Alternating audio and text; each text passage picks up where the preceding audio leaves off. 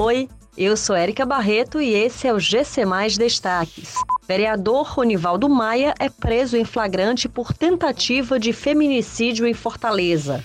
Polícia Federal deflagra operação contra lavagem de dinheiro em Fortaleza e Jaguaribe.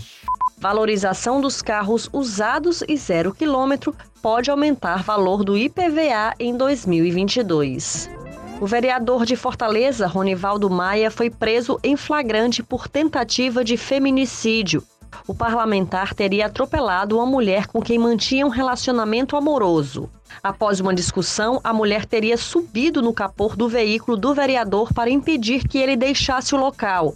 Maia acelerou o carro, passando por cima da vítima. O parlamentar foi conduzido à Delegacia de Defesa da Mulher e a vítima foi socorrida ao hospital.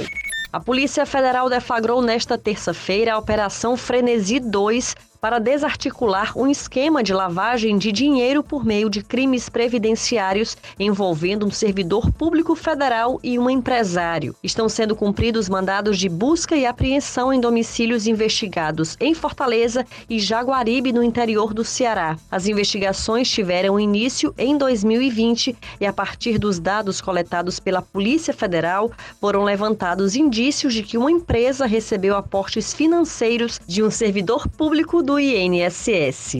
Com a inflação em alta e a valorização do mercado de veículos novos, o IPVA deve ter um aumento em 2022.